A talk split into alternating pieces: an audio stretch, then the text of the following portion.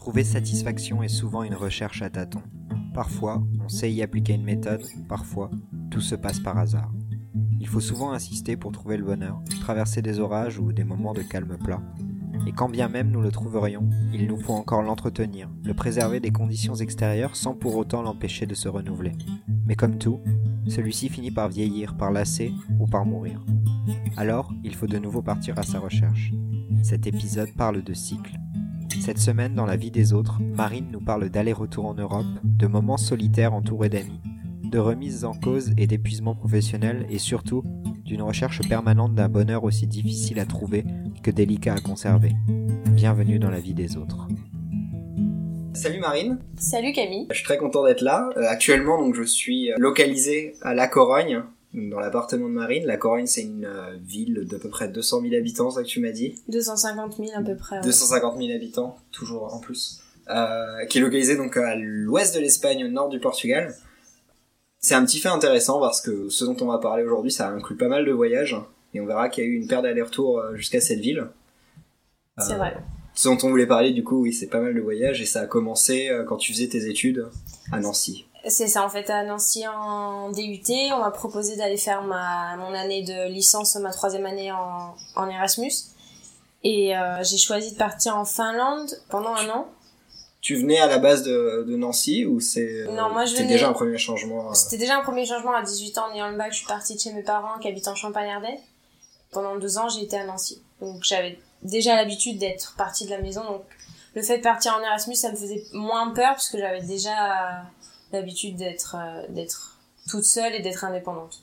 Et donc du coup, le choix s'est fait pour la Finlande parce que j'avais pas spécialement envie d'aller dans un pays hyper euh, choisi pour l'Erasmus où j'allais me retrouver avec euh, que des Français comme l'Espagne par exemple ou l'Italie où c'était des endroits en Erasmus où on sait que c'est là-bas où, où vont presque tous les, les Ouais, Français. et d'ailleurs, je crois que l'Espagne, c'est genre le pays qui accueille le plus en Erasmus. euh, Enfin, Ouais. il y a des stats souvent qui tombent comme ça où on voit qu'en Espagne, euh, C'est ça. Et ça euh, être euh, l'effet auberge espagnol. euh.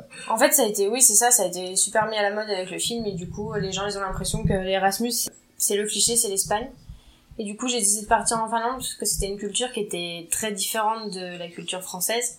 Et je me suis dit que ça allait être intéressant de découvrir un nouveau pays et que ça serait plus facile de le faire en Erasmus que de le faire en partant tout seul avec son sac à dos euh, et ou en essayant de trouver du travail quoi.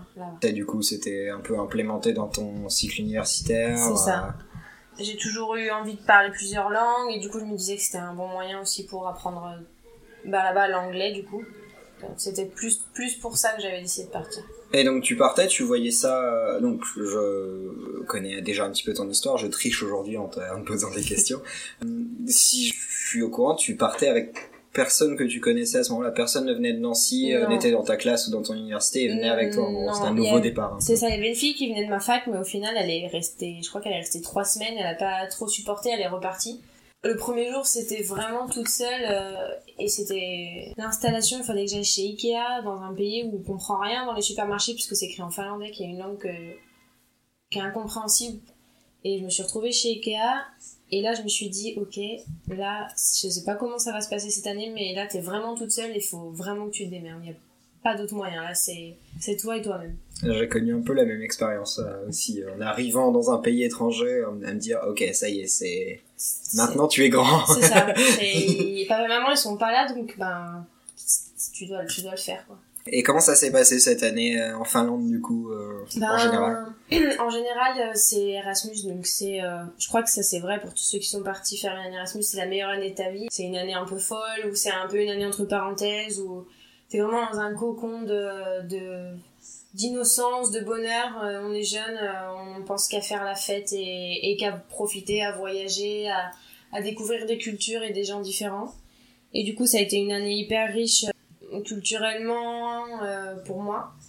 Et j'en ai retenu que du positif. Tu t'es fait des amis, etc. que tu vois encore ou me ce genre de choses, des souvenirs? Amis, c'est ça, des gens que une copine à moi qui est venue il y a 15 jours me rendre visite ici. euh, il y a deux ans, j'ai un ami qui était venu me voir. On se parle toujours, même si on se voit pas toujours. On essaye de se Mhm. voir de temps en temps. Là, tu parlais d'il y a 15 jours, il y a deux ans. Du coup, ton année en Finlande, c'était il y a Euh, C'était.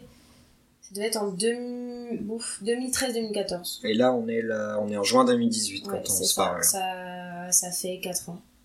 Du coup, une fois que tu es revenu de, de Finlande, tu avais fini tes études? J'avais fini ma licence et dans l'idée, j'avais pas l'intention de continuer. J'avais pas l'intention de faire un master. Et je reviens de, de Finlande, j'ai un bon niveau d'anglais. Et mes parents me disent, mais ça serait bien que tu apprennes encore une autre langue. Parce qu'aujourd'hui, avec français-anglais, c'est bien, mais ça serait bien que, que tu continues un peu. Et euh, du coup, c'était un peu le, défi de se dire, bah, comment je peux apprendre une autre langue. Et donc là, je me dis, bah, pour apprendre une autre langue, il n'y a pas d'autre solution, il faut partir dans un pays. A que comme ça que ça marche. Et euh, surtout, en revenant d'Erasmus, euh, il y a ce qu'ils appellent la dépression post-Erasmus. Pour moi, c'était un cliché, je me disais que c'était pas possible, que on pouvait pas être déprimé en étant en revenant chez soi avec les siens, en étant avec sa famille, les, ses amis qu'on a connus depuis toujours. Et en fait, après une année comme ça, il y a un décalage total qui se fait avec les gens avec lesquels on était avant de partir. Et euh, on a voyagé pendant un an, on a été loin, et en fait, on n'a qu'une envie, c'est presque de repartir. Donc en ayant toutes ces données, je me suis dit, bon, bah je vais repartir.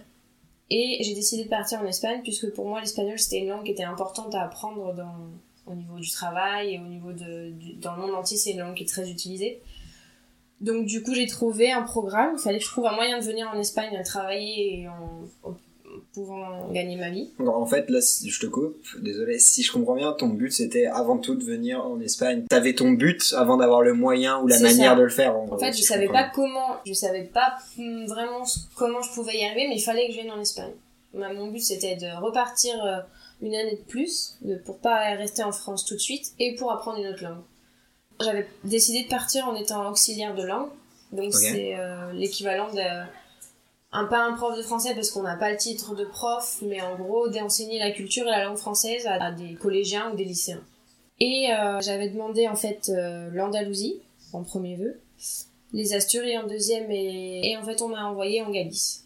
Donc là où j'habite. au nord du Portugal. C'est ça, là où j'habite, au nord du Portugal. On m'a dit c'est comme ça, il y a que cette place là. Si tu veux partir, c'est en Galice. On m'avait pas donné la ville, on m'avait juste dit c'est la région. Et une fois que t'as accepté, on te dira où tu pars. Donc en fait, j'ai un peu pris le risque de dire oui, je savais pas trop où j'allais me retrouver. Et en fait, un jour, on m'a appelé, on m'a dit la Corogne. Et je suis vraiment partie euh, sans vraiment savoir où j'allais. J'avais jamais enseigné, je savais pas du tout le monde de l'enseignement, ce que c'était. Je savais pas où. Enfin, c'était vraiment euh, l'inconnu total. Tu es arrivé à la Corogne euh, en préparant ce petit bout de conversation je m'étais rappelé que tu avais passé une très bonne année et quand on en a reparlé en préparation, tu m'avais, tu m'as précisé que le début était pas gagné pour euh, diverses raisons, le temps ou je ouais, sais pas trop. Alors comment est-ce que tu peux en parler? En fait, quand je suis arrivée, je suis arrivée au mois d'octobre et ici, il faut savoir que c'est la Bretagne espagnole, donc la météo c'est comme la Bretagne. Euh, L'année d'avant, ils avaient eu 90 jours de pluie sans aucune pause. Et donc j'arrive au mois d'octobre et c'est des, des jours de pluie mais sans fin quoi je me mets à ta place, tu imagines que tu vas en Espagne, j'imagine que t'as pris ton maillot de bain et tes shorts et... C'est ça, le cliché euh, de l'Espagne, euh, je vais manger de la paella, je vais boire de la sangria, il va faire 30 degrés. Ici, mais pas du tout. Ça n'a rien à voir avec le, les images qu'on a de l'Espagne. J'arrive au mois d'octobre et, euh, et c'est la pluie. J'arrive, en fait, je pensais que je me débrouillais en espagnol et je me rends compte que les restes que j'ai en espagnol, c'est, c'est minime. Je me retrouve à, devant des classes d'élèves, ils ne comprennent pas un mot de français, je comprends pas un mot d'espagnol. La communication elle est, elle est inexistante, on n'arrive pas à se comprendre. Moi j'ai jamais enseigné, du coup pour moi c'est un peu un échec parce que je me dis ben, j'y arriverai jamais, comment je vais réussir à leur donner des cours pendant un an quand, quand on n'arrive pas à se comprendre? Donc du coup quand je rentre en France au mois de décembre pour fêter les fêtes de fin d'année, je dis clairement à mes parents que j'ai pas envie d'y retourner, que je sais pas comment je vais faire finir l'année, que et donc je reviens en janvier euh, vraiment parce qu'il fallait que je revienne et qu'il fallait que je termine mon année et qu'il fallait que fallait que je le fasse, mais c'était effectivement c'était pas gagné du tout, pas du tout. Du coup, ta vie ressemblait, enfin, il y avait pas énormément de, de, bons moments dans ces 3-4 premiers mois en Espagne. il y avait un peu parce que du coup j'étais dans une communauté d'étrangers, j'étais beaucoup avec des Américains, des Anglais, des Irlandais. Qui étaient également auxiliaires de langue. Qui étaient également auxiliaires de langue. Du coup, j'arrivais à avoir des petits moments de bonheur, et, etc. avec eux puisqu'on sortait, etc. Mais j'étais pas comblée non plus euh, 100% quoi c'était quand même compliqué et ce qui se passait avec eux ça avait du mal à passer au-dessus de du reste en fait et donc tu es revenu euh, donc j'imagine début janvier après les fêtes en Espagne est-ce que les choses ont changé à ce moment-là? Au bout de quelques mois on dit toujours quand on part à l'étranger qu'il faut deux ou trois mois d'adaptation avant de se sentir vraiment bien Après, j'avais, je commençais à connaître du monde, je commençais à connaître la ville, les endroits où il fallait aller. Je commençais à vraiment être proche de certaines personnes, puisque au début on se connaissait pas bien. Maintenant, je commençais à avoir vraiment des amis. Petit à petit, ben, j'ai commencé à, aimer la ville. Et après, avec le, beau temps qui revenait, comme c'est quand même un endroit au bord de la mer et qu'il y a quand même pas mal de choses à faire, j'ai commencé vraiment à découvrir ce qu'était la, Galice, euh, sa culture, ses habitants. Et du coup, ça a été de mieux en mieux en fait au fil de. Si bien qu'au final, après euh, ton mois de juin, j'avançais un petit peu, tu as décidé de rester en fait en Galice. Donc tu t'étais fait euh, une vraie entre Ouais. guillemets communauté et, euh, et tu y as vécu, tu as même choisi d'y avoir une vie entre guillemets professionnelle, de trouver un ça. taf là-bas. En fait, au début, de, de- tu disais que j'avais fait je sais pas combien d'allers-retours, et en fait, c'est ça, je suis rentrée chez moi en, en juillet pour les vacances. J'ai retourné en vacances pendant un mois avec ma sœur. Et en fait, au mois de septembre, quand je suis rentrée en France après être restée restée un mois, j'ai dit à mes parents, mais en fait, euh, je vais y retourner, mais je vais y trouver du travail. Et donc, j'ai réussi à trouver un travail, j'ai commencé au mois d'octobre. Donc là, on est genre en octobre On est en 2016. octobre, non, on est en octobre 2015. 2015, ok, octobre On 2015. est en octobre 2015 et je trouve un poste euh, de service client de Zara.com parce que le siège social de Zara est ici et euh, ils cherchaient des gens Donc ici à la Ici je du coup. euh, ils cherchaient Mm. des gens bilingues pour euh, le- les clients français. Donc je trouve un poste au début d'un CDD de 3 mois sera prolongé et en fait je vais y travailler pendant un an puisque je démissionne en octobre 2016. Qu'est-ce qui se passe en fait? Pourquoi tu t'as tenu une année ou est-ce que ça a été difficile? Qu'est-ce qui s'est passé? C'était une fin de, de cycle? C'était euh, C'était euh, pendant une année, c'était en gros c'était trois mois, c'était un peu euh, je vais revenir, je vais essayer de trouver autre chose qui me plaît mieux. Parce que moi j'ai étudié dans la communication, donc j'avais envie de trouver un, un job qui était plus dans ce que j'avais étudié. Donc au début c'était pour y revenir, et puis au début c'était tout beau, j'étais revenue ici, c'était génial. Euh, j'ai rencontré euh, mon, ex-copain, ça a été super pendant le temps que j'étais là. En été, on se sépare avec mon copain. euh, au boulot, je vois que j'ai pas des possibilités d'évolution, je commence à en avoir marre d'être au téléphone toute la journée, d'avoir des plaintes, parce que les gens ils appellent toujours pour se plaindre. Je commence un peu à dire, à être, comme ils disent ici, quemada, brûlée en fait. Brûlée par le travail, brûlée par ma rupture. Mes amis qui étaient ici, ils s'en vont tous un par un, et du coup, je commence à me dire, bah en fait, j'ai peut-être envie un peu de rentrer chez moi. Et donc, au bout d'un moment, je décide en fait de. Je me dis, mais en fait, en fait, c'est plus pour moi. Et j'ai l'impression que c'est la fin, effectivement, de ma période ici. Que j'ai été jusqu'au bout, que j'ai vu tout ce qu'il fallait faire, que, que, que ça y est, maintenant il est temps de passer à autre chose. donc en octobre 2017. 2016. c'est- 2016 du coup, parce que je 2016. décale d'un an. Donc en octobre 2016. Pour toi, c'est une fin de cycle à la Corogne. Ouais. Et j'y reviendrai. Et- Et... je pense que j'y reviendrai pas. Tu reviendras pas à ce moment-là. C'est c'était un bon moment. T'en gardes quand même un bon moment à ce moment-là quand tu Oui, reviens oui, j'en de- garde un, en j'en garde un, Un bon souvenir. garde un bon souvenir, mais pour moi, c'est, c'est fini, quoi. Et je l'ai fait, l'ai- j'ai été contente, etc. Mais, mais c'est, on passe à autre chose, quoi. Ton but quand tu reviens en France, euh, c'est pas, c'est c'est de retrouver un travail, un travail qui te plaît dans ta branche. C'est ça. En fait, je me dis que j'ai perdu du temps pendant un an. Parce qu'à l'époque, je pense que j'ai perdu une année. Et euh, je me rends pas compte que je suis presque bilingue en espagnol, que j'ai quand même appris plein de choses. Je me rends pas compte de tout ça. Pour moi, j'ai perdu un an. Et donc, Tu arrives jusqu'au moment où tu te dis tu as perdu un an. Ouais, euh, c'est ça. Ok, ouais, il y a des moments. Où, Ouais, ok. ouais, je me dis, euh, travailler au service client chez Zara, en fait, euh, j'ai perdu un an. Et donc, euh, l'idée, c'est de rentrer en France et de trouver vraiment un, un travail en France dans euh, la communication ou, ou, euh, la communication digitale ou la communication euh, en général. Du coup, tu te mets à chercher du travail et euh, tu, tu sais que tu, tu pars avec l'idée de refuser ce qui correspond pas à ce que tu veux. À ce moment-là, tu, tu sais exactement ce pourquoi tu pars, ce pourquoi tu postules et t'es pas décidé à te dire euh, je prends n'importe quoi. Non. Et euh, qu'est-ce qui va se passer? Du coup Tu vas avoir des offres que tu veux refuser, tu vas trouver des choses. Euh, Comment ça va se produire tout ça? Donc, du coup, je reviens chez mes parents. Donc, déjà, ça, c'est quelque chose qui est assez important dans, dans l'histoire aussi, parce que retourner vivre chez ses parents après avoir été indépendante pendant plusieurs années, c'est quand même quelque, un, quelque chose qui est assez compliqué aussi. Et là, euh, je commence à postuler, je commence à avoir des offres, et en fait, au début, je postule un peu pour tout. Et quand je passe les entretiens et qu'on me propose à la fin, on me dit, ben oui, on peut vous prendre, en fait, je me rends compte que j'ai pas du tout envie. Et donc après, là, du coup, la sélection, elle est, je la fais beaucoup plus. J'envoie mon CV qu'à certaines entreprises. J'envoie vraiment là où je me dis, bah, si on m'appelle demain, j'ai vraiment envie de commencer. Ok, donc comme tu l'évoquais juste avant, c'est maintenant tu veux quelque chose qui te plaît, quoi. T'es plus C'est juste, t'es plus là juste pour entre guillemets un taf alimentaire comme par certaines personnes le C'est disent. ça, parce que je me dis que je suis chez mes parents, que j'ai pas de forcément de loyer à payer, que maintenant j'ai envie de trouver vraiment quelque chose qui me plaît. Et donc, euh, je dois reconnaître que c'est des mois compliqués, parce qu'on se rend pas forcément compte, mais quand on est au chômage, euh, en fait, on a une vie complètement décalée par rapport aux autres. On est tout seul toute la journée, on est dans une espèce de solitude un peu bizarre parce que euh, on n'a pas à se plaindre parce qu'on travaille pas, du coup on a du temps pour nous, mais en fait on a tellement de temps pour nous qu'on sait pas quoi en faire, et qu'au final on s'ennuie, et que c'est le matin recherche du travail, et l'après-midi on attend, on attend, on attend que quelqu'un revienne, on attend que les amis terminent de travailler, et c'est un moment hyper long. En plus quand on reçoit des refus, et qu'on voit qu'on n'avance pas, et que après être revenu d'Espagne, euh, je sais pas trop ce que je veux faire, je suis un peu perdue, et en plus derrière... euh, j'ai l'impression d'être toute seule. C'était, ça me donnait presque pas envie de rester en fait. Alors, je me disais, mais en fait, j'aurais peut-être, est-ce que j'aurais pas mieux fait de, repart- de repartir ailleurs ou de rester? J'étais un peu dans un moment de, de Questionnement. Ouais, de doute. Cette période, elle dure combien de temps Je suis rentrée au mois d'octobre et j'ai recommencé à travailler en février Février 2017, 17. du coup, cette Ouais. fois. Tu dis, j'ai recommencé à travailler. En fait, euh, j'avais une copine à moi euh, que j'avais rencontrée à la fac qui travaillait au Club Med et euh, qui avait un poste de community manager. Donc elle s'occupait des réseaux sociaux d'un village vacances en particulier.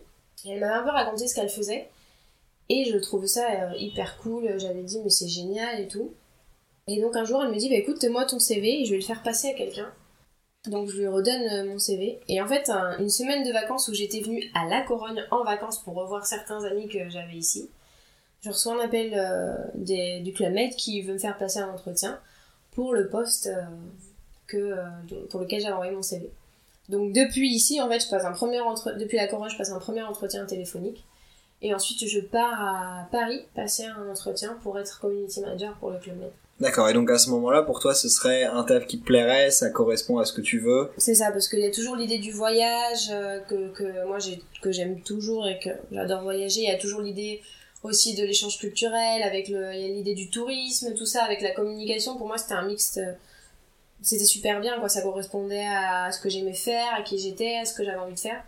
Et du coup, euh, c'était pour moi un peu euh, un poste euh, idéal, quoi.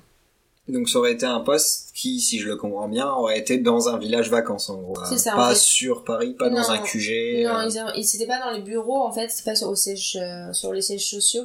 C'était en village. Donc, Tu es reçu en fin d'année 2016 et tu commences en début d'année 2017 du coup à travailler pour, pour le Club Med. C'est ça, je commence en février 2017. En Italie, Comment ça se passe cette période là-bas ça te, ça te satisfait? Est-ce qu'il y a des choses qui se passent mal, des choses qui se passent bien? Qu'est-ce que tu... Quel est ton travail la journée euh, euh, il faut savoir que quand on est, euh, ils appellent ça Géo, donc gentil organisateur au Club Med, les gens ils nous disent, euh, enfin moi je me sens leur dire, Ouah, c'est ah, génial, vous êtes en vacances toute l'année, vous pouvez profiter, mais en fait les horaires, enfin les journées de travail elles sont interminables. Il faut savoir qu'un qu'un Géo il commence sa journée de travail, après ça dépend des services, quand ils sont dans les bars, etc. il commence plus tard, mais moi je commençais à 9h du matin, je travaillais jusqu'à 18h officiellement, donc sur mon poste en soi, c'est-à-dire moi, je m'occupais des réseaux sociaux, donc les, euh, gérer les réseaux sociaux. euh. Mon, poste de travail, c'était 39 heures par semaine. Et ensuite, le soir, il fallait euh, donc aller prendre sa douche, se changer, aller prendre l'apéritif avec les clients, aller dîner avec eux. Le midi, il fallait aller manger avec eux. Ensuite, il fallait participer aux animations, faire des spectacles. Il fallait rester avec les clients le soir pour danser, pour mettre de l'ambiance, pour qu'ils sentent que c'était un village où où il y avait euh, effectivement euh, une bonne ambiance, etc. Et en gros, la journée de travail, elle s'est terminée. On n'avait pas le droit de partir avant minimum 23h minuit de du bar. Et ensuite, euh, ceux qui restaient, c'était mieux presque en fait. Si tu restes, on voit que tu restes et qu'on voit que tu mets l'ambiance, t'auras des points pour aller dans un prochain village et peut-être choisir le village où t'as envie d'aller par la suite. Donc c'était euh, une journée de travail qui commençait à 9h et au final on rentrait pas chez nous à dormir avant une heure, deux heures, voire plus si on avait envie de rester plus longtemps. Et c'est un rythme que tu tenais du coup euh, toutes les semaines euh, On avait un, une heure, une, pardon, une journée de repos par semaine. Donc c'était D'accord. 6 jours sur 7. Donc toi tu arrives en février 2017, j'imagine que la saison d'hiver elle commence quand La même avant. saison, elle a commencé en décembre, j'arrive en milieu de saison en fait. Et donc elle finit Elle fin finit, mars. En fonction des villages, elle finit avril. Moi je reste jusqu'à avril, du coup ça me fait février, mars, ça fait 3 mois. J'y reste 3 mois. Mais en fait, au début, euh, c'est nouveau, ça me plaît, il y a une bonne ambiance, euh, un bon chef de village, une bonne équipe. Le village est petit, donc il n'y a pas beaucoup de monde, donc c'est assez familial. Donc du coup, sur le coup, les heures, je les fais sans trop de problèmes.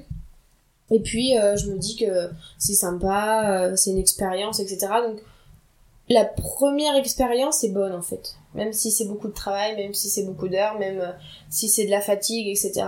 Je me souviens pas m'être dit, euh, ben, il faut que je parte. euh, non. Je me disais, euh, ben, j'espère avoir un bon village en été. J'étais plus, j'étais plus ambitieuse dans le sens, si, en plus, je m'en sortais plutôt bien dans mon travail, j'avais des bons retours par mes responsables. Donc j'étais assez satisfaite de cette, de ce moment-là.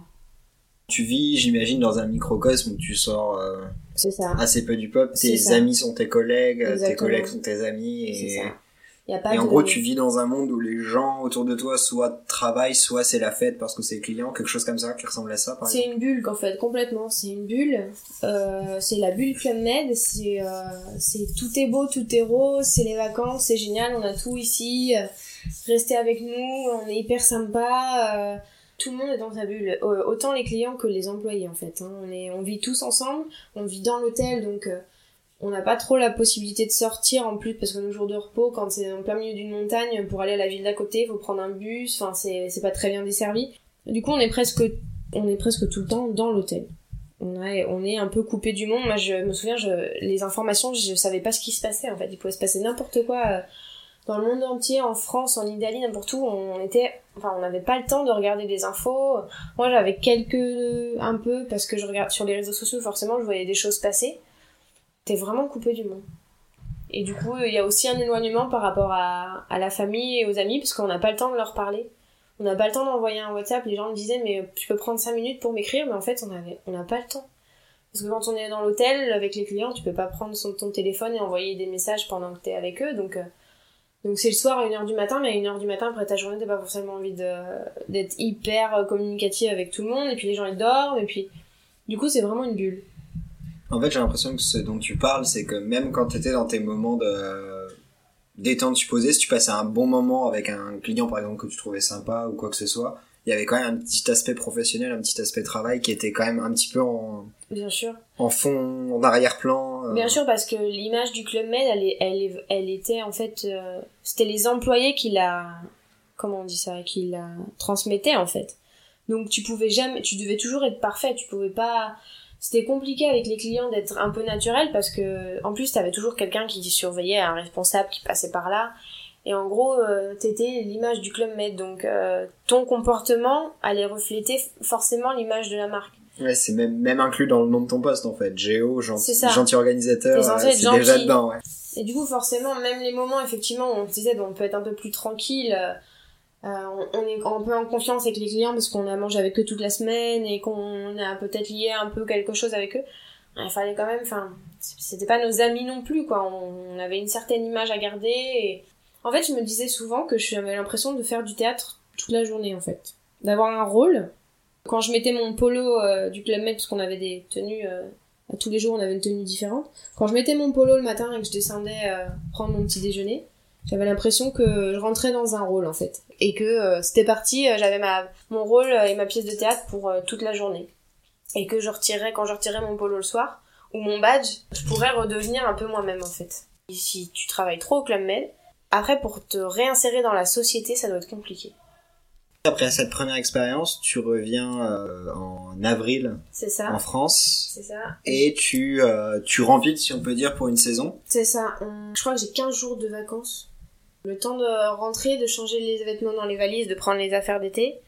Et on m'envoie euh, pour euh, un- une ouverture de poste au village de la Palmyre Atlantique, en côté de Royan. Où là, il y a rien du tout de digital, il y a rien qui a été fait. Et en fait, on me dit, bon, bah ta mission, c'est de tout mettre en place. Donc, Ce qui est plutôt excitant, j'imagine. en fait, au début, j'étais hyper contente parce qu'on me dit on me propose quelque chose. euh, Enfin, ils ont confiance. euh, c'est un challenge, c'est quelque chose d'important. Donc, euh, je pars euh, hyper motivée en me disant euh, c'est génial. Je vais avoir des responsabilités parce que c'est ce que aussi moi je recherchais. euh, parce qu'au Club Med, on peut monter assez rapidement en fait. Donc, c'était un peu mon idée. Et le challenge était effectivement énorme parce que c'est un village qui est très grand. Il y avait rien du tout sur place, même le, rien que le réseau wifi fonctionnait hyper mal. Donc pour travailler euh, sur les réseaux sociaux et sur internet toute la journée avec un réseau wifi qui fonctionnait pas, c'était déjà un challenge. Et donc du coup, sans les moyens, on me demande de faire euh, des miracles. On me demandait de mettre en place euh, des choses sur des télés avec des Windows 98 et des PowerPoint 98 en, et ils voulaient que ce soit quelque chose de digital. Donc en fait, il fallait que je fasse des miracles avec eux. Rien du tout. Et j'avais aucun support de mon chef de village, j'avais aucun soutien en fait de mes responsables en village. C'est parti dès le début d'un mauvais pied? J'arrive en village, je vois qu'il y a aucun, il y a, y a, rien techniquement, j'ai rien pour travailler. Euh, le chef du village euh, me soutient pas du tout. Euh, la moitié des, des autres géos me disent mais qu'est-ce que tu fais là? Tu sers à rien, on comprend pas ton poste. Ah, c'était à ce niveau-là, même chez les collègues qui étaient ah pas forcément hiérarchiquement au-dessus. Moi j'avais des collègues quand je essayais de les, les impliquer un peu par rapport aux sociaux et d'utiliser, d'aller les prendre en photo, etc. J'avais des collègues qui me disaient mais en fait, enfin moi je peux faire le même travail que toi, t'es sur Facebook toute la journée c'est pas compliqué, euh, franchement. Le euh, poste de community manager. voilà, en fait, euh, caricaturé. Ça, pas du tout compris. Et donc du coup, on sent. Dans le premier village, ça m'avait, ça m'avait pas autant marqué. J'avais eu quelques remarques, mais finalement, c'était une petite minorité. Et là, dans ce village, je me dis, mais si personne ne veut comprendre ce que je fais et personne veut m'aider, si c'est moi contre contre tout le monde, ça va vraiment être compliqué. Est-ce qu'on peut résumer grossièrement et peut-être euh, maladroitement en disant qu'il n'y avait pas une ambiance ouf, au moins pour toi, ou est-ce que c'est peut-être même en général? Et qu'il n'y avait pas un management euh, super si de la façon dont je l'entends on me demandait énormément sans avoir d'outils sans avoir de quoi travailler c'est peut-être un bon résumé euh, une mauvaise ambiance et un management c'est clair qu'il n'y avait pas un bon management il y avait il y avait pas un esprit d'équipe chacun chaque service travaillait pour soi, il y avait les, les, les, services travaillaient pas entre eux, c'était euh, c'était vraiment chacun pour soi. Et du coup, ça a beaucoup joué aussi dans ma décision plus tard de partir parce que je voyais qu'il n'y avait pas de soutien. Alors donc t'es arrivé en mai. Oui, en mai. Et euh, et t'as pensé euh, donc là tu, tu venais de l'évoquer, il y a un moment où c'était carrément partir et euh, et se démissionner de, de cet ça. Mais j'ai eu un long moment, je pense que j'ai eu un mois où je où j'ai réfléchissais, je voulais partir, je voulais partir, je voulais partir. Je pense que pendant un mois au moins, j'ai voulu partir et en fait, j'étais amie avec un, un des, un des RH de, du village. Donc, RH, c'est ressources, humaines. À chaque fois, il essayait de me convaincre de pas partir. Et comme c'était un bon ami à moi, j'essayais de l'écouter. Et en fait, pendant un mois, c'est lui qui a essayé de me dire, mais non, mais ça va passer, t'inquiète pas, puis tu vas pouvoir avoir des plus beaux villages par la suite. Si tu restes au Club Med, t'as des possibilités d'évolution, etc. Et du coup, pendant un mois, alors que j'avais vraiment envie de partir, ben, je suis restée en écoutant euh, ce qu'il me disait. Donc la raison pour laquelle tu, tu voulais partir, c'était mauvaise ambiance, mauvais management, mauvais équipement, et on te convainquait de ne pas partir en te disant ce sera mieux plus tard. Oui, c'est ça. Est-ce que euh, c'était quelque chose qui à toi te parlait ou est-ce que tu, tu refusais de partir pour d'autres raisons euh, Peut-être que je me trompe, mais genre la peur de remords, une honte, un échec, un truc comme ça qui pourrait t'empêcher de faire le pas? Est-ce qu'il y a eu un, un autre sentiment que euh, plus tard ce sera mieux. Et en fait, il y a surtout aussi le sentiment de j'ai vécu une mauvaise période en étant au chômage pendant quelques mois. Donc lui, il est au mois d'octobre du coup, euh, avant de prendre le premier village. le premier village. Euh, ça a été compliqué. J'ai trouvé un poste intéressant. Euh, au final, le poste me plaisait. Hein, j'aimais bien ce que je faisais. Ce que j'aimais pas, c'était ce qu'il y avait autour. Mais euh, je suis dans un endroit international. Je rencontre des gens du monde entier, des gens intéressants. Est-ce que j'ai vraiment envie de perdre tout ça? Est-ce que j'ai vraiment envie de recommencer depuis zéro? Est-ce que euh, effectivement, euh, personnellement, même sans vouloir vraiment le penser, est-ce que ça va pas être encore un échec? Est-ce que comment je vais justifier ça sur un CV ah, c'est intéressant ce que tu dis. Donc du coup, il y a une idée de regard des autres ou de mettre un échec en plus dans ta, enfin ce qu'on pourrait, quelqu'un pourrait considérer comme un échec en plus dans ta vie et devoir l'expliquer. C'est ça en fait. Presque devoir vivre avec. Parce que c'était compliqué aussi de dire. Euh, euh, parce que les gens, pareil, euh, c'était toujours au Club Med, euh, c'est la belle vie, c'était compliqué de justifier qu'on pouvait démissionner du Club Med. Et pourquoi tu pars quand tu as la possibilité de voyager et pourquoi t'es parti et est-ce qu'au final c'est pas toi qui es faible et qui a pas un, qui sait pas supporter la pression ou tu sais pas supporter les remarques de tes responsables ou t'as une mauvaise gestion de l'autorité? Je me suis posé toutes ces questions aussi en me disant est-ce qu'au final c'est pas moi qui ai un problème? Mais après, quand j'ai vu que c'était une mauvaise ambiance générale, qu'il y avait des démissions toutes les semaines, qu'il y avait des gens qui partaient toutes les semaines dans tous les services, etc. Je me suis dit, ben non, relativise. L'ambiance en général, et enfin, c'était, tu n'étais pas, t'étais pas, un cas à part en gros. Et du coup, j'ai relativisé. Je me suis dit, non mais attends, euh, là c'est pas possible. Il faut penser aussi à ta santé parce que Euh, au d'un moment, à force d'être euh, debout, parce que dans, le premier village, je faisais pas les spectacles, mais celui-là, si. Euh, il y a les répétitions jusqu'à tard, les spectacles. Spectacle, c'est pas beaucoup, mais il faut quand même danser en plus de ta journée de travail. Derrière, tu fais un spectacle de peut-être 20 minutes ou 30 minutes, mais tu l'as quand même dans les pattes. Après, il faut aller danser avec les clients. Vraiment, je me suis dit, mais ça fait déjà 6 mois que tu fais ça depuis le mois de février. Là, t'as plus envie, en plus, t'as plus rien qui te motive donc du coup, vraiment, je suis passée par euh, le dessus des critiques ou des peut-être que ça allait être un échec, etc. Tu, juste, je t'interromps une petite seconde. T'en parles à qui à ce moment-là de cette démission? Parce que tu parlais donc d'un de tes euh, amis euh, du club Med RH, mais il y a d'autres gens dehors qui soit te soutiennent, soit à qui t'oses en parler, qui te disent de pas le faire. Parce qu'on parlait justement juste avant du regard des autres également. Est-ce qu'il y a des, des, avis extérieurs que tu considères ou non? Des gens à qui t'oses en parler Bah j'en parle forcément à mes parents. J'en parle à mes parents avec un peu de d'appréhension parce que j'avais peur qu'ils me disent ça, mais attends, t'as un travail, euh, tu vas quand même pas lâcher un travail, etc. Qu'ils me disent, euh, prends sur toi, euh, vraiment fais des efforts, etc. Et en fait, mes parents me disent, mais si c'est comme tu le racontes, si c'est comme ça, déjà tu fais une lettre au aux ressources humaines, etc. Donc c'est eux qui m'ont conseillé d'essayer de parler du problème pour essayer de le résoudre d'abord. J'envoie une lettre au RH, etc. et qu'il n'y a aucun retour, aucun soutien de la part des RH. Et ils me disent au bout d'un moment, écoute Marine, c'est pas toi qui pars, c'est nous qui venons te chercher. Ah, on est arrivé à ce point de mal-être. Euh. Oui, oui, oui. Le, le, matin, je me réveillais à 10 minutes avant d'aller au boulot et j'y allais en reculant en me disant, mais je vais pas envie d'y aller parce que je sais pas ce qui va me tomber dessus aujourd'hui, quoi. Quelles remarques je vais avoir, euh, qu'est-ce qu'on va me dire. Euh, du coup, je, du coup, mes parents m'ont dit, mais il faut que tu, il faut que tu, il faut que tu partes.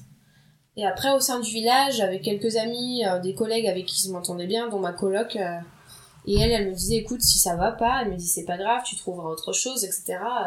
Donc en principe, les gens me, me soutenaient assez dans mon choix. Je me suis sentie assez soutenue au final.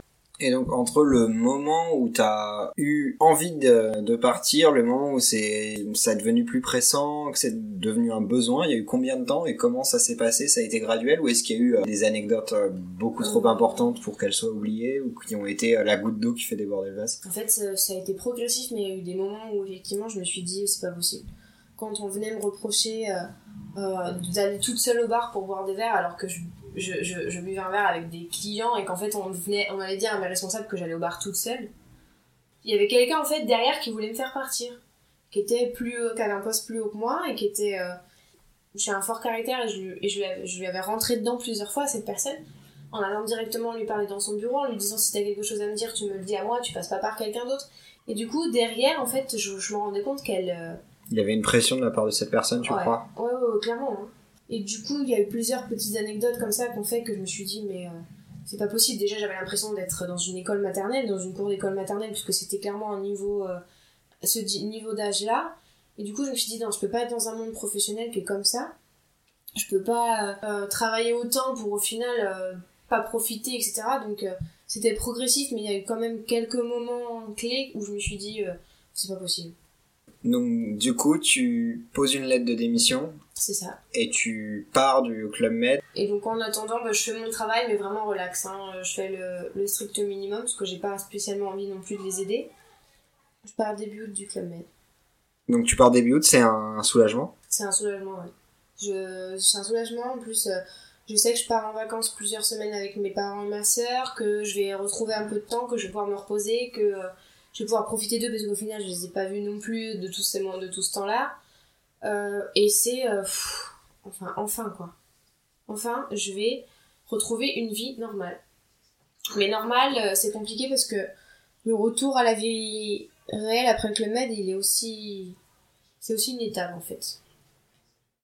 C'est la sortie du microcosme. La sortie du microcosme, pardon. C'est ça, c'est une claque. C'est t'étais dans ta bulle et en fait on, on te sort et et il faut que tu faut que tu reprennes des habitudes que tu n'avais plus. Donc à partir de ce moment-là, tu pars du club med. De quoi est-ce que tu as besoin? Qu'est-ce que tu comptes faire? Est-ce qu'en partant du club med, tu as déjà une idée? Est-ce que tu commences tout de suite à, réfléchir à ce que tu vas faire dans les jours, semaines, mois, années qui viennent ou... Euh, je pars du club med et je pense vacances, puisque je sais que je vais partir en vacances. J'oublie que je vais être de nouveau au chômage, que euh, je vais devoir retrouver du travail. C'est vraiment d'abord profiter. Et ensuite, quand je reviens de vacances euh, fin août, Euh, là, je me dis, bon, ben, ok, euh, retour à la case départ. Euh, donc, il faut trouver du travail en France. Donc, je recommence à renvoyer des CV. Pendant cette recherche, je me rends compte qu'avec un, une licence, je vais avoir du mal à trouver du travail dans ce que j'ai envie de faire. Et si je reprenais mes études? Et en fait, je commence à réfléchir à ce que j'ai vraiment envie. Est-ce que j'ai vraiment envie de reprendre mes études? Si oui, ou ça? Qu'est-ce que j'ai envie d'approfondir Est-ce que j'ai envie de rester dans la communication Et du coup, je me pose une question. Et au fur et à mesure, je me rends compte en fait que là où j'étais le mieux et là où j'avais été le mieux de toutes mes expériences, c'était en Espagne, À la Corogne. à la Corogne. Où, tu avais été auxiliaire de langue, où tu avais travaillé pour Zara, C'est ça. alors que ça s'était mal Alors passé que au début. mal passé. Euh, que euh, leur mode de vie et que leur euh, façon de vivre me plaisait beaucoup, que j'étais bien dans la ville, euh, parce que c'est une ville assez petite, mais au final il y a tout ce qu'il faut, que, que tout ça faisait que je, me voyais y vivre en fait. Et donc en fait, je commence à chercher comme ça, je me dis bon bah qu'est-ce que... Et là je retrouve un master. Je m'inscris mi-octobre je crois et les cours commençaient dans 15 jours. Donc j'avais 15 jours pour refaire mes valises, revenir, trouver un appart, euh, ce que je fais euh, sur un coup de tête en me disant mais enfin c'est peut-être la chance que de, de ta vie c'est peut-être ça qu'il faut que tu fasses. J'hésite pendant plusieurs jours plusieurs semaines j'en discute avec mes parents. Et au final euh, du jour au lendemain je me dis bon bah c'est bon je allez. Est-ce qu'il y a un petit moment euh, de réflexion qui ressemble à euh, on s'en fout, fuck it, euh, il faut que je le fasse parce que ça me plaît et on verra après? Ouais. Parce que je me dis t'as 24 ans au final t'as déjà t'as une licence t'as déjà travaillé pendant 3 ans t'as déjà voyagé t'as pas rien fait déjà avec 24 ans t'as déjà fait plein de choses. Ton CV il est t'as déjà plusieurs expériences etc je me dis euh, c'est pas grave de peut-être de se dire bah je me suis trompée j'aurais pas dû partir de- d'Espagne je me suis trompée. J'aurais dû y rester enfin en fait je relativise beaucoup en me disant bah, c'est pas grave quoi genre c'est c'est c'est pas une fatalité c'est c'est pas un échec non plus donc euh, donc je me dis qu'il faut que je le fasse. Donc tu reviens euh, en Espagne, donc je pense qu'on peut dire que c'est la situation actuelle. Là, on est en juin 2018. Mhm. T'es arrivé en octobre 2017, on 2017. disait donc. Et actuellement, t'es contente de cette décision que t'as prise en octobre 2017 Ici, je me sens chez moi. Euh, j'ai mon appartement et, euh, et c'est mon chez moi. Quand je marche dans la rue, j'ai l'impression d'être chez moi. Je me sens pas comme une étrangère, euh, qui, une expatriée qui vit. Enfin, je suis expatriée, bien sûr. Mais j'ai vraiment l'impression d'être euh, d'être dans un endroit qui est chez moi. Donc, du coup, je regrette pas du tout. Je regrette pas d'avoir fait ce master. Je regrette pas du tout d'avoir d'avoir pris cette décision, même si parfois, effectivement, le fait d'être loin de de ma famille, etc., c'est peut-être le plus compliqué. Mais au final, j'ai décidé de prendre cette décision pour être heureuse et je crois que dans ma démarche, j'ai réussi ce que, ce que je voulais faire en fait. On va arriver, je pense, aux questions de la fin. Je vais essayer de rebondir, ce qui est pas évident, euh, sur ce que tu as dit plus tôt. Euh, Il y a plein de fois où tu as mentionné euh, la notion de jouer un rôle des autres. Est-ce que tu as l'impression que c'est quelque chose qui... Déjà, est-ce que ça a vraiment existé dans ta vie? C'est une impression que j'ai? Est-ce que euh, également c'est quelque chose qui t'a mené à des regrets, à faire des mauvais choix? Et qu'au final, les choix que tu regrettes le moins sont pas ceux que tu as fait par envie? En fait, je pense que ça c'est vrai. Et je pense que ça a joué. Les autres ont joué un, un rôle dans ma vie jusqu'à. Il y, a il y a peu de temps en fait. Je pense que pendant longtemps, je me suis dit euh, qu'est-ce que vont penser mes parents Euh, Qu'est-ce que vont penser. euh, Qu'est-ce que va penser un employeur en lisant mon CV si je suis partie, que j'ai démissionné de deux, deux postes différents, parce que j'ai démissionné de chez Zara, j'ai démissionné du Club Med. Comment je vais justifier de démission Si je m'en vais, qu'est-ce que vont dire mes parents? Qu'est-ce que va penser Qu'est-ce penser mes amis? Je pense que ça a joué un certain rôle, et effectivement, comme tu le dis, jusqu'au point où, quand j'ai décidé de revenir ici, et j'ai décidé de revenir ici à un peu à l'encontre de ce que mes parents avaient envie que je fasse, puisqu'ils étaient pas spécialement hyper d'accord au début, je me suis dit, euh, mais en fait, tu l'as fait parce que toi, t'avais vraiment envie de le faire. Et au fait, c'est ce qui t'a rendue la plus heureuse. Donc, depuis peu, je me fie beaucoup moins à ce que les autres peuvent penser et, je fais beaucoup plus les choses par rapport à moi, ce que j'ai envie de faire. Et parce que tout ça, avec l'expérience, je sais ce que j'ai envie, je sais ce que j'ai pas envie. Et forcément, du coup, je me goûte beaucoup plus moi que ce que les autres peuvent penser. Aujourd'hui, tu parles de mauvaises expériences et pourtant qu'elles t'auraient appris des choses. Est-ce que euh, tu regrettes ces mauvaises expériences ou est-ce que tu as des remords par rapport à d'avoir par exemple, euh, pris euh, un mois, un mois et demi à démissionner du Club Med? Est-ce que tu penses que tu as perdu du temps? Est-ce que tu as l'impression qu'il y a des mauvaises expériences? Au contraire, t'ont appris quelque chose et que t'es en gros peut-être pas reconnaissante, mais un sentiment qui ressemble à ça En fait, tout à l'heure, quand je te parlais de César, je t'ai dit au début, euh, je pensais que c'était une mauvaise expérience. J'ai l'impression d'avoir perdu un an, etc. Maintenant, je me rends compte que c'est, il y a jamais de temps perdu, que de tout ce qui s'est passé, de tout ce que j'ai vécu dans n'importe quel pays ou n'importe quel endroit, et j'ai toujours appris des choses. Je me dis que si je suis passée, ben peut-être que si j'avais pas été chez Oclemet, je serais peut-être pas revenue ici en fait. Parce que je, j'ai pas été au Med, peut-être que j'aurais trouvé un poste ailleurs en France et que ça se serait bien passé. Donc je me dis que si je suis passée par ces étapes, c'était ben, parce qu'il fallait que je passe par ces étapes. Donc au final, je regrette pas parce que je pense qu'il faut pas non plus regretter. J'ai rencontré toujours dans toutes les expériences que j'ai eues des gens géniaux avec qui euh, j'ai toujours des contacts de partout, de toutes mes petites expériences que j'ai eues. Euh, j'ai forcément appris des choses, on apprend forcément. Et au final, j'ai jamais été non plus euh, hyper malheureuse. Enfin, faut être faut relativiser en fait. J'étais dans un en France euh, même si c'était c'était au club med j'étais quand même pas dans un j'étais pas enfermée dans une prison. Enfin il faut quand même voir la chose comme ça aussi. Après c'est sûr que c'était pas forcément facile. Mais euh, je pense pas que je regrette vraiment ce qui s'est passé. Tu fais partie de ces gens qui disent euh, même si j'y arrive pas ça reste un entraînement en gros. Enfin ça reste une période utile pour apprendre euh. oui parce que je pense que je suis quelqu'un d'assez positif et que du coup je me dis que pas grave, vaut mieux peut-être euh, échouer maintenant que, euh, que me rendre compte que ce que j'ai à 40 ans de me dire en fait euh, en fait ce que j'ai fait ça va pas du tout et, et de, de, devoir tout recommencer à, à, 40 ans. Je préfère me dire que je peux me tromper maintenant en gros que c'est pas que c'est pas grave en fait. Et après de me dire bah, c'est, bah même si je me suis trompée même si c'est pas ce que je pensais j'ai pris le risque que je l'ai fait. Et au final j'en sors plutôt contente puisque ben j'aurais pas de regrets, je l'aurais fait en fait. Si ce qui se passe à la fin c'est pas exactement comme je l'aurais espéré ou que ça s'est pas passé euh, parfaitement, ben c'est pas grave parce que euh, euh j'ai ajouté euh, une expérience à mon CV, à ma vie ou à ce que tu veux en fait. Donc du coup je préfère peut-être me tromper et pas regretter que être trop trop être dans la sécurité. Voilà, d'être trop dans la sécurité en fait, de trop rester dans mon petit confort et de pas vouloir trop en sortir. Après, mais ça, c'est. Chacun. Enfin, il y a des gens qui vont voir la vie d'une autre façon. Mais moi, c'est comme ça que je la vois, en fait. Je pense qu'on peut arrêter sur la façon dont tu vois la vie. Ouais, pas avoir de regrets. Merci, Marine. Merci à toi. D'avoir accepté de me parler. Euh, et à très bientôt. Merci. Et voilà, la vie des autres, c'est terminé pour aujourd'hui. Je remercie infiniment Marine de m'avoir offert de son temps afin de me raconter ses pérégrinations en Europe. Durant le montage, je me suis rendu compte que le secret de Marine, c'était d'avoir toujours su rester active, d'avoir su s'empêcher de se satisfaire d'un inconfort. Elle était perpétuellement en mouvement et je crois que c'est une jolie qualité. En tout cas, j'espère que vous avez autant apprécié écouter cet épisode que j'ai aimé le faire. Vous pourrez suivre l'actualité de la vie des autres sur Instagram, sur Facebook et sur Twitter. Vous reconnaîtrez le logo orange vif.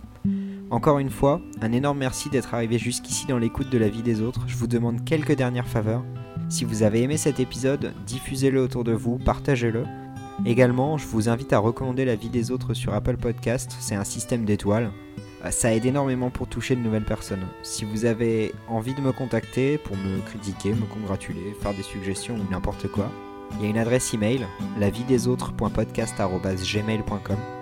Et enfin, le point le plus important, si vous désirez me raconter votre histoire, anonymement ou non, en 10, 30, 45 minutes, peu m'importe, n'hésitez pas à me contacter via l'un des moyens que j'ai mentionnés. Merci mille fois d'avoir écouté la vie des autres, ça compte énormément pour moi, et à très bientôt autour de vos histoires.